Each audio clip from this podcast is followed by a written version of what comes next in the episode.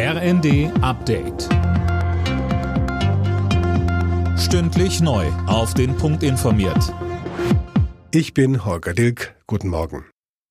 Allein in Berlin sind gestern mindestens 150.000 Menschen gegen Rechtsextremismus und für Demokratie in Deutschland auf die Straße gegangen.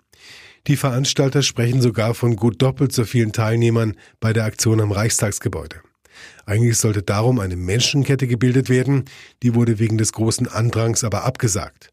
Auch anderswo kamen wie schon die vergangenen Wochen Zehntausende Menschen, unter anderem in Dresden oder Freiburg zusammen. Aber auch in kleineren Städten gab es Aktionen mit tausenden Teilnehmern. Vor den neuen Tarifgesprächen mit der Deutschen Bahn ist GDL-Chef Weselski optimistisch. Er geht davon aus, dass jetzt beide Seiten einen Kompromiss erzielen wollen. Das sagte der Gewerkschaftschef dem Online-Portal web.de News. Morgen wird weiter verhandelt.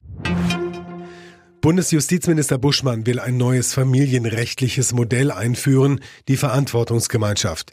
Michelle Kolberg, für wen kommt denn sowas in Frage? Gedacht ist so eine Verantwortungsgemeinschaft zum Beispiel für Alleinstehende, die sich gegenseitig helfen wollen, aber kein Paar sind und nicht heiraten wollen. Die Eckpunkte der Reform sind fertig, sagte der Minister den Funke Zeitungen. Das Gesetz könnte im kommenden Jahr in Kraft treten. Buschmann betont, die Verantwortungsgemeinschaft ist aber keine Eheleid. Es geht vor allem um Vertretung Vertretungsfragen, zum Beispiel im Fall von Krankheit. Klarer Sieg für die Spitzenteams der Fußball-Bundesliga. Tabellenführer Leverkusen gewann in Darmstadt 2 zu 0. Bayern München schlug Mönchengladbach im Traditionsduell 3 zu 1. Die weiteren Ergebnisse Freiburg, Stuttgart 1 zu 3, Mainz, Bremen 0 zu 1, Bochum, Augsburg 1 zu 1, Köln, Frankfurt 2 zu 0. Alle Nachrichten auf rnd.de